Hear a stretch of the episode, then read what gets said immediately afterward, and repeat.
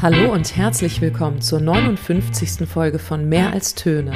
Schön, dass du wieder dabei bist. In Schleswig-Holstein hat ein neues Schuljahr begonnen und auch dieser Podcast kehrt nun aus der Sommerpause zurück mit einem Gespräch zwischen Annemarie Fouget und Dörte Mais. Ebenso wie in der letzten Folge knüpfen die beiden an unser Seminar mit dem Titel Leadership 2022 und musikdidaktische Konsequenzen an. Ich wünsche dir viel Spaß beim Zuhören. Moin und herzlich willkommen. Ich bin Annemarie Fouget und studiere im Master of Education an der Musikhochschule Lübeck. Ausgehend von den Gedanken eines Seminars über Leadership habe ich Dörte Mais um Einblicke und Erfahrungen aus ihrem Unterricht gebeten.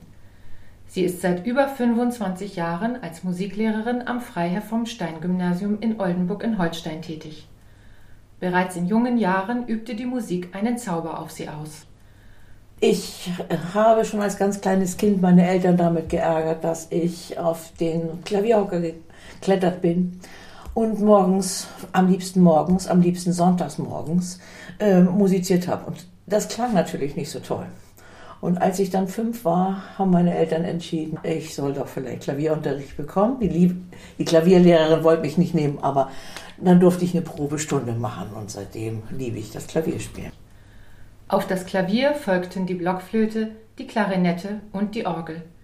Doch wann entstand in ihr die Idee, Musik zu studieren und Musiklehrerin zu werden? Das war in der Mittelstufe. Meine ganzen Mitschülerinnen und Mitschüler haben immer nur von mir abgeschrieben und haben überhaupt nichts verstanden und der Unterricht hat keinen Spaß gemacht. Ich habe immer gedacht, das kann doch nicht sein, das muss doch anders gehen. Es müsste doch auch möglich sein, dass alle das verstehen und dass das Spaß macht, dieses Fach. Ähm, dann nachher hatte ich sogar Musikleistungskurs, das gab es mal an unserer Schule. Und da habe ich dann noch wieder gezweifelt, ob ich sowas möchte. Aber dann habe ich gesagt, das Studium ist so umfassend, das möchte ich auf jeden Fall studieren. Und dann gucke ich, was ich damit weitermache. Ja, aber ich habe dann nachher wirklich überlegt, ähm, als ich das Referendariat beendet habe, ob ich Kirchenmusik mache. Da hatte ich ein Angebot von der Stelle oder in Chor gehe, in Rundfunkchor oder sowas versuche. Und dann bekam ich in Oldenburg in Holstein eine Dreiviertelstelle für ein Jahr. Und dann habe ich gesagt, naja gut, ein Jahr kannst du es mal ausprobieren. Dieses Probejahr ist inzwischen 27 Jahre her. Dörte Mais ist am Freiherr vom Stein Gymnasium geblieben. Über ihre Aufgaben sagt sie, also erstmal die Hauptaufgabe besteht für einen Musiklehrer darin, unendlich viele Klassen zu unterrichten. Und die AG-Arbeit hm, richtet sich immer danach, wie viele Möglichkeiten die Schule hat, nachmittags etwas anzubieten und wie, ja auch nach, nach den Terminmöglichkeiten. Ich habe verschiedenstes ausprobiert. Ich hatte am Anfang tolle Blockflöten, haben wir Blockflöten-Ensemble gespielt. Und es gab eine Big Band. Mit der bin ich aber nicht klargekommen, weil die sozusagen die Dinge, die, die so sich eingeschliffen hatten, äh, dass man dann nach der Probe trinkt und sonst wohin fährt, das mochte ich nicht. Und dann äh, schlief das so langsam ein. Und dann habe ich äh, alle Schüler, die irgendein Instrument spielen, zusammengetrommelt und dann habe ich das Orchester gegründet. Und dann durfte ich die Chorarbeit aufbauen. Und dann habe ich einen Unterstufenchor gehabt und einen Mittelstufenchor gegründet. Und den gibt es immer noch und das ähm, war toll. Da sind wir nach Finnland gefahren und proben eben mehrstimmig und das ist schön, dass es die noch immer noch gibt. Welchen Stil musikalische Leiterinnen und Leiter pflegen, kann sehr unterschiedlich sein. Wenn Menschen im musikalischen Bereich über Leitung sprechen, ist manchmal vom Diktator die Rede, vom Kapitän oder von einer Hebamme. Solche bildhaften Vergleiche bringen zum Ausdruck, wie eine Leitungspersönlichkeit die Musizierenden und die Verantwortung für das musikalische Ergebnis betrachtet. Als Ausführende, die ohne eigene Mitbestimmungsmöglichkeiten das Ziel der Leitung verwirklichen, oder als ebenbürtige Partner, die ein gemeinsames Ziel haben und dieses auch offen diskutieren. Dirigentinnen und Dirigenten können ihre eigene Geschichte erzählen. Oder sie geben Kontrolle ab. Dann ermöglichen sie den Musizierenden, sich zu entwickeln und ihre Geschichten zu erzählen. So sagt der Dirigent und Wirtschaftsberater Ital Talgam, die partnerschaftliche Musik sei die schönste Musik. Dörte Mais versteht sich als Leiterin, die sich und ihre Vorstellungen sukzessive zurückzieht, sobald Schülerinnen und Schüler an Selbstständigkeit und Sicherheit gewinnen. Also, ich bin das, glaube ich, sehr altmodisch, weil wenn wir jetzt zum Beispiel im Chor singen oder auch in der Klasse singen oder auch gemeinsam musizieren, kann nicht jeder machen, was er will. Also müssen wir schon gemeinsam anfangen und so weiter. Wenn man experimentelle Sachen macht, wird es oft schnell chaotisch. Also erstmal muss ich die Kinder schon ihnen ein Gerüst geben. Und dann, wenn sie eine Ahnung haben, wie das gehen könnte, dann kann ich sie freilaufen lassen. Ein Beispiel für ein solches Gerüst ist die Internetseite hallobeethoven.de. Diese Idee ist Dörte Mais im Corona-Lockdown gekommen. Auf der Website erhalten die Jugendlichen Freiheit in einem vorbestimmten Rahmen. Also sie bekommen Aufgaben und dann können sie eben auf den Seiten des Beethovenhauses eben herausbekommen, was hat er zu welcher Tageszeit gemacht oder mit wem war er befreundet und äh, zu ganz verschiedenen äh, Themenbereichen sind da Aufgaben und das machen die auch gerne alleine. Also dass sie sich da wirklich ganz äh, in Ruhe informieren. Und die Aufgaben, da weiß ich eben, dass alles, was sie ähm, herausfinden, auch richtig ist. Wenn ich die Aufgabe ganz freistelle und sie im Internet gucken, kommen manchmal die abenteuerlichsten Sachen raus. Es ist schon besser, wenn ich dann ihnen äh, Vorschläge gebe, auf welche Seiten sie gehen können.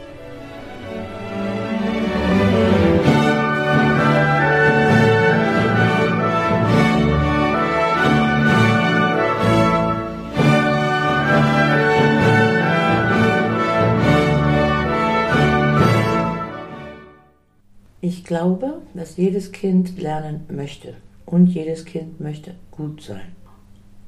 Und deswegen habe ich immer die Hoffnung, egal welche Angebote ich bringe, dass sie, wenn ich offen bin, auch offen sind. Und es ist meistens auch so. Offenheit und Ehrlichkeit sind wesentlich für die Rehumanisierung der Schul- und Arbeitswelt, schreibt die US-amerikanische Sozialwissenschaftlerin Brene Brown. Offenheit gegenüber der Musik ermöglicht Emotionen. Ehrlichkeit sorgt für das nötige Vertrauen, um diese Emotionen zulassen zu können. So entstehen wunderschöne Momente. Also das Schönste ist, wenn zum Beispiel ein fünftes Schuljahr ein Stück singt und sich selbst nachher applaudiert, weil sie so, so glücklich sind. Ähm, singend rauslaufen oder strahlend in den Unterricht kommen, weil sie sich auf Musik freuen. Das ist einfach toll. Aber es gibt eben auch die schwierigen Momente im Schulalltag. Nicht immer liegen die Gründe dafür im Musikunterricht selbst oder bei der Musiklehrerin. Auf manches hat Dörte Mais wenig oder gar keinen Einfluss. Wir haben doch nach der Corona-Zeit noch mehr Kinder als sonst, die sehr zurückgezogen dort sitzen, nicht aus sich herausgehen mögen, äh, nichts ausprobieren mögen, Angst haben, dass die anderen Kommentar geben oder dass sie was nicht richtig machen da leide ich und ich leide, das gibt es auch manchmal an Klassen, die so gar nicht sich beteiligen wollen, die dort sitzen und nur abwarten. Also die, wo ich ganz viel Kraft brauche, damit überhaupt etwas passiert. Und das kriegt man manchmal nicht raus, woran das liegt.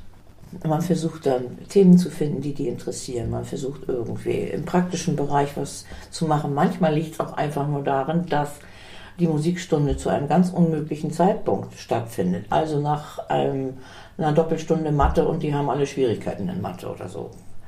Dann muss man sie erstmal ablenken und dann kommt man manchmal an sie ran. Aber manchmal liegt es auch daran, dass sie untereinander eben keine gute Klassenharmonie haben. Da wäre jetzt gerade Musizieren gut.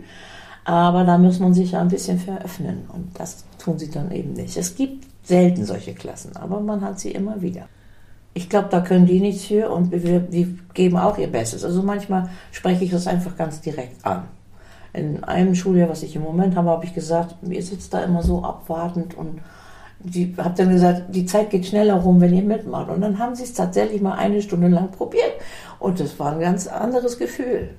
Wenn sich viele meldeten und viele Beteiligten, dann kam ein lebhaftes Gespräch zustande und dann meinten sie doch, ja, also die Zeit würde doch tatsächlich gefühlt etwas schneller vorbeigehen immer nur, wir wollen singen. Aber wenn man dann singt, dann ist eben die gleiche schlaffe Haltung und klanglich hört man sie kaum.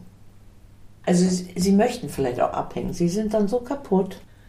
Äh, die Probleme liegen woanders, aber da muss man eben drauf kommen. Manchmal kommt man drauf. Brene Brown forscht seit fast 20 Jahren zu den Themen Verletzlichkeit und Scham.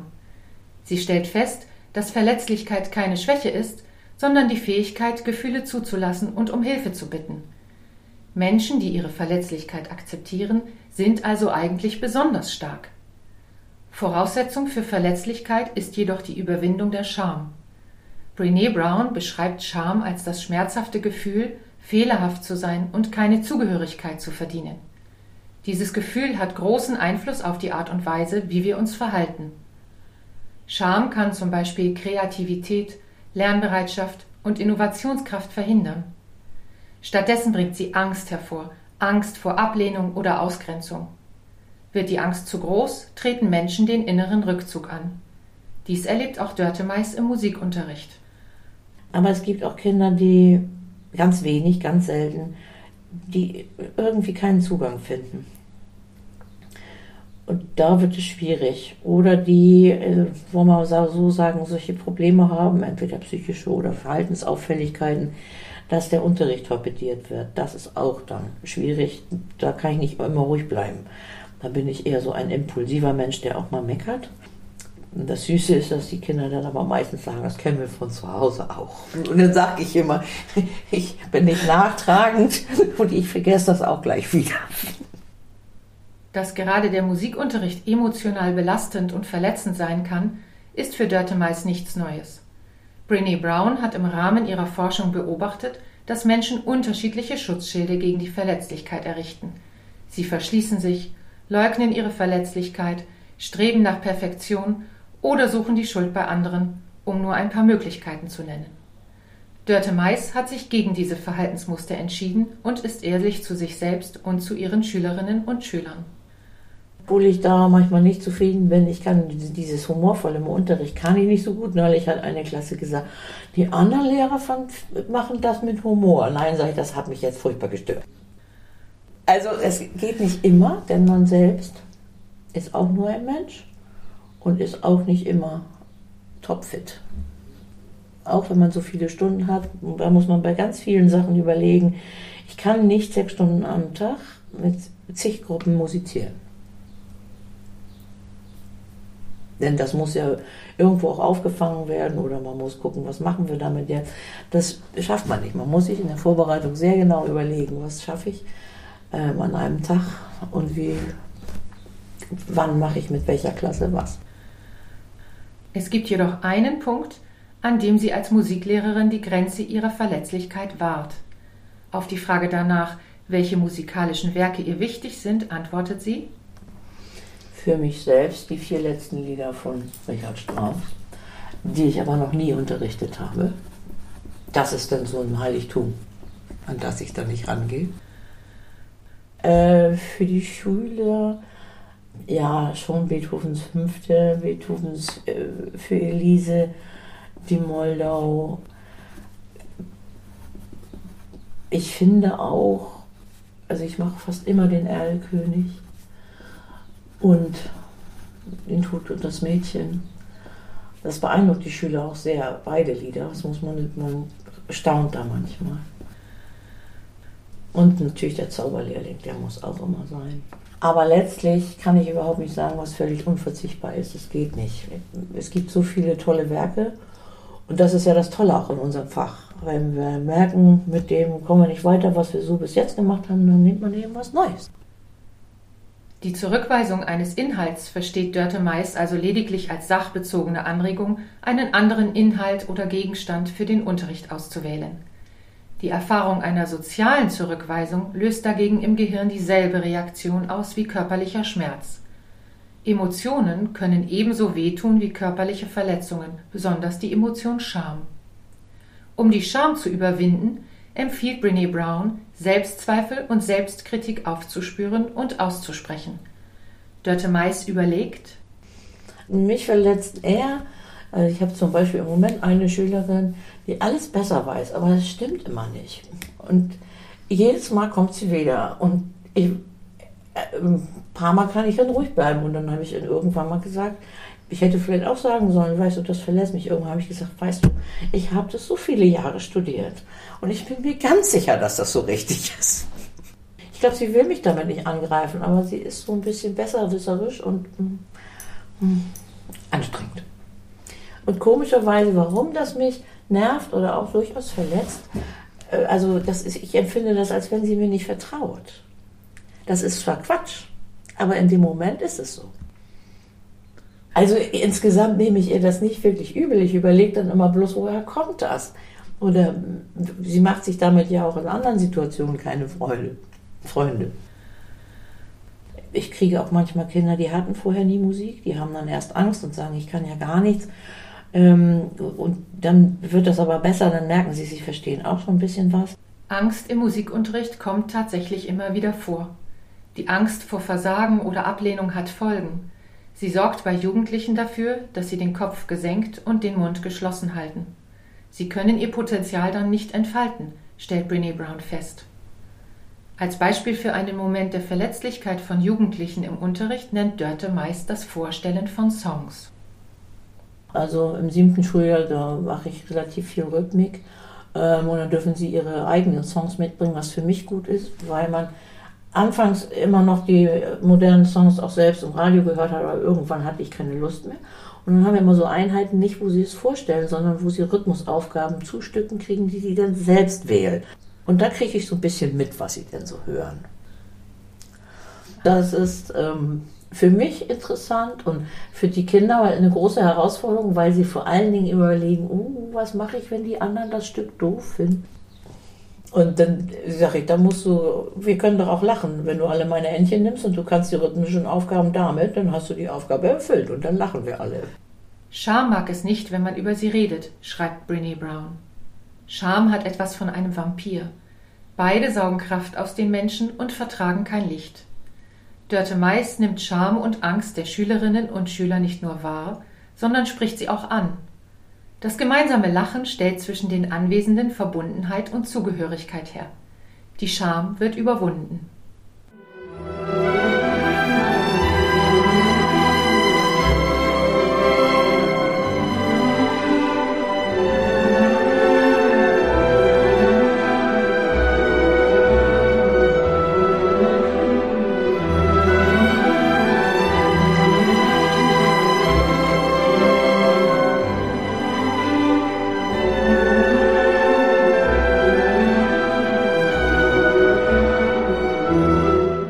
Leitung kann auch heißen, Jugendlichen im Unterricht Mitbestimmung und Selbstgestaltung zu ermöglichen. Für den Musikpädagogen Stefan Orgas ist Mitbestimmung über Themen und Inhalte ganz wesentlich. Interaktionen des Unterrichts sind für ihn so lange Teilnahme, wie es lediglich um das Reagieren auf Vorgegebenes geht. Erst durch Mitbestimmung wird die Teilnahme von Kindern und Jugendlichen zur Teilhabe. Mit Rücksicht auf Lehrpläne und Curricula spricht er sich für partielle Teilhabe in der Schule aus. Diese vergleicht er mit einem Flussbett, das Lehrerinnen und Lehrer vorgeben und das von Schülerinnen und Schülern gefüllt wird. Jugendliche dürfen Themen aussuchen, müssen ihre Vorstellungen vom Gegenstand und vom Ziel jedoch auch begründen und zu einer gemeinsamen Entscheidung kommen. Wie bezieht Dörte Mais ihre Schülerinnen und Schüler und deren Ideen ein, um ihnen Teilhabe zu ermöglichen?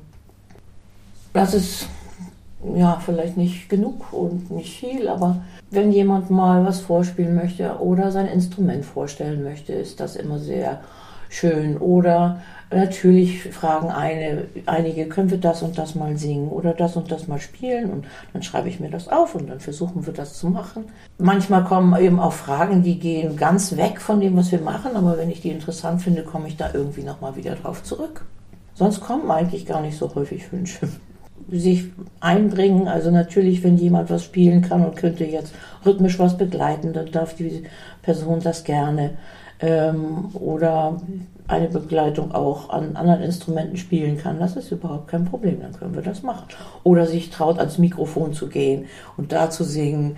Es sind so Sachen, wenn sich die trauen und wenn sie möchten, können sie das gerne tun. Mit Kindern singe ich am liebsten, ähm, weil ich finde, dass es faszinierend ist, die Stimme zu entdecken. Dann im siebten Schuljahr thematisieren wir mm, den Stimmbruch.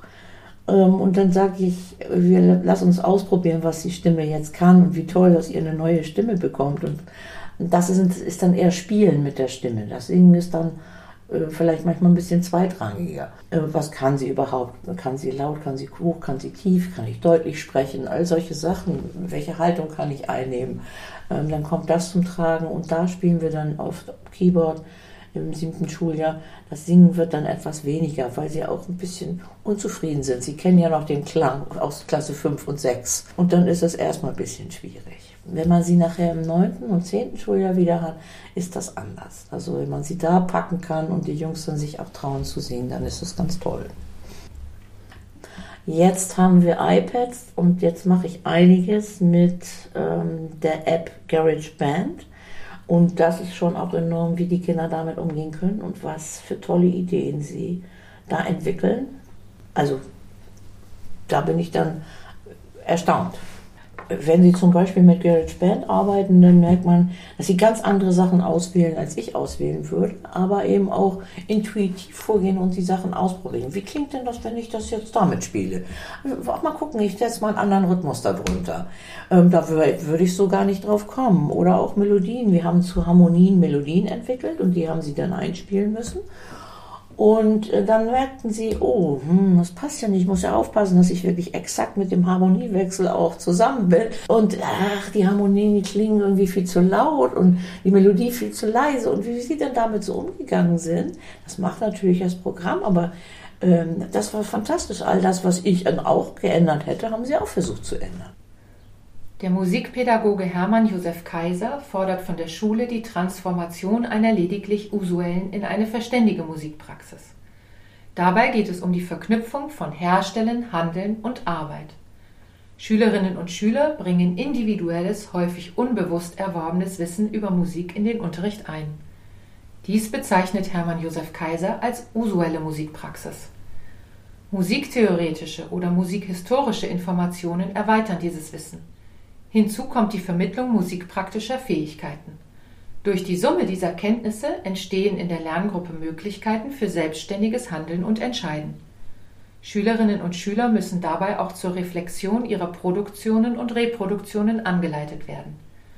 Die Unterstützung bei der Vorbereitung einer Präsentation und die Präsentation selbst sind wesentlich für die Transformation.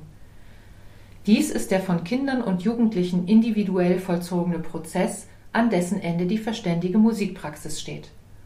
Hermann Josef Kaiser hat in seiner Konzeption erklärt, wie Jugendliche selbst Leitung und Verantwortung beim gemeinsamen Musizieren übernehmen können.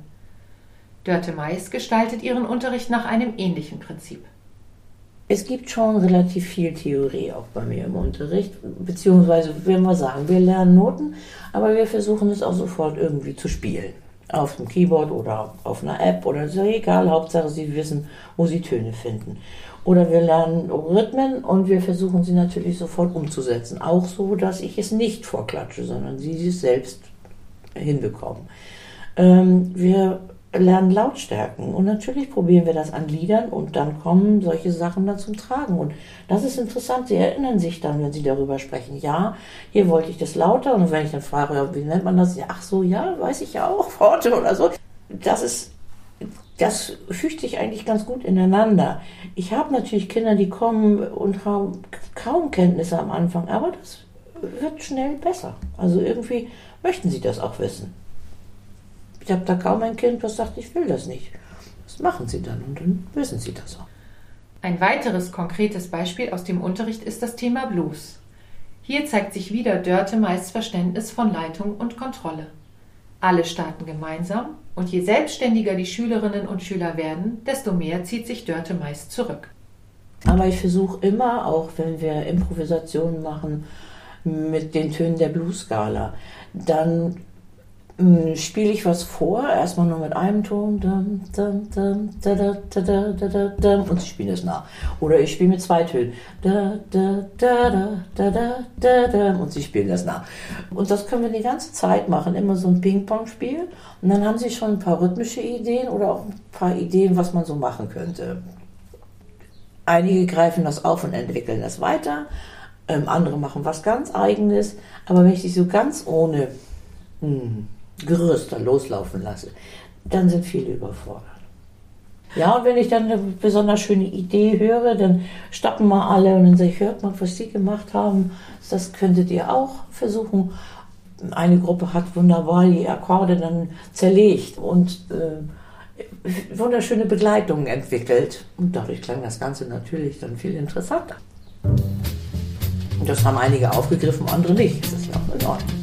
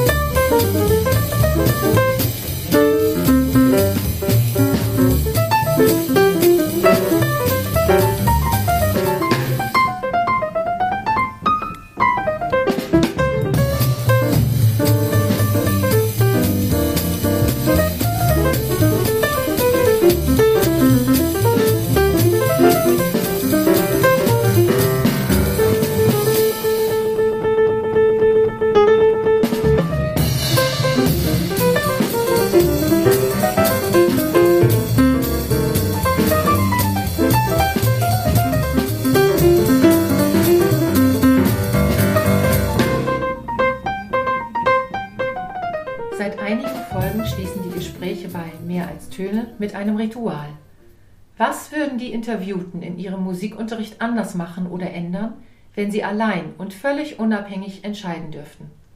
Auch Dörte Mais hat Wünsche. Ähm, ich hätte gerne durchgehend Musikunterricht. Jetzt haben wir dann demnächst im achten Schuljahr keinen Musikunterricht. Und man merkt immer, dass in diesem Jahr doch eigentlich einiges wieder in der Versenkung verschwindet. Mhm. Ähm, gleichzeitig müsste ich, um wirklich glücklich zu sein, ähm, eigentlich die Stunden reduzieren. Denn ich mache jetzt im Moment 26 Stunden. Also es sind viel zu viele Gruppen. 13 Gruppen, 14 Gruppen, mhm. weil einige sind einstündig. Ähm, und das ja jede Woche. Und ich glaube, ich würde viel mehr natürlich gucken, was könnte ich praktisch mit ihnen machen, aber mit dieser, bei dieser Anzahl der Stunden ähm, ist das nicht möglich. Und ich achte natürlich auf die Fachanforderungen, ähm, aber eigentlich stört mich da nichts, bis auf das ich finde, dass manches zu wenig ist. Also, was wirklich wichtig ist für die Musik, das Hören, die Intervalle hören oder sowas, das kommt gar nicht vor. Ja, mache ich auch einfach, aber das bewerte ich dann nicht. Also es sei denn, jemand macht, kann das richtig gut. Aber zu unter, also das Gehör zu trainieren, finde ich schon irgendwie zum Beispiel wichtig und das probieren wir auch dass, sie, dass die meisten Kinder erstaunlich finden, dass ihre Ohren mehr können, als sie dachten. Wie schön, wenn sich auf diese Weise das Potenzial von Kindern und Jugendlichen im schulischen Musikunterricht entfalten lässt. Herzlichen Dank an Dörte Mais für diese offenen und ehrlichen Einblicke. Auf Wiederhören. Das war die 59. Folge von Mehr als Töne. Ich bedanke mich ganz herzlich bei Annemarie Foget und Dörte Mais für ihre große Offenheit und das Teilen der Geschichten aus ihrem Schulalltag. Wenn du im Anschluss gern noch mehr über Brene Browns Forschung und ihre Bedeutung für die Musikpädagogik erfahren möchtest, findest du eine weitere Folge zu diesem Thema auf der Website mehralstöne.de. Scrolle auf der Seite ein gutes Stück herunter zum 13. August 2021, als die Folge mit dem Titel Verletzlichkeit ist ein Teil des Lebens erschien. Die nächste Folge für Mehr als Töne befindet sich bereits in der Produktion und wird ebenfalls von einer Lübecker Studentin produziert. Bis dahin wünsche ich dir einen wunderschönen Spätsommer und wie immer viel Spaß beim Musik machen, hören und unterrichten.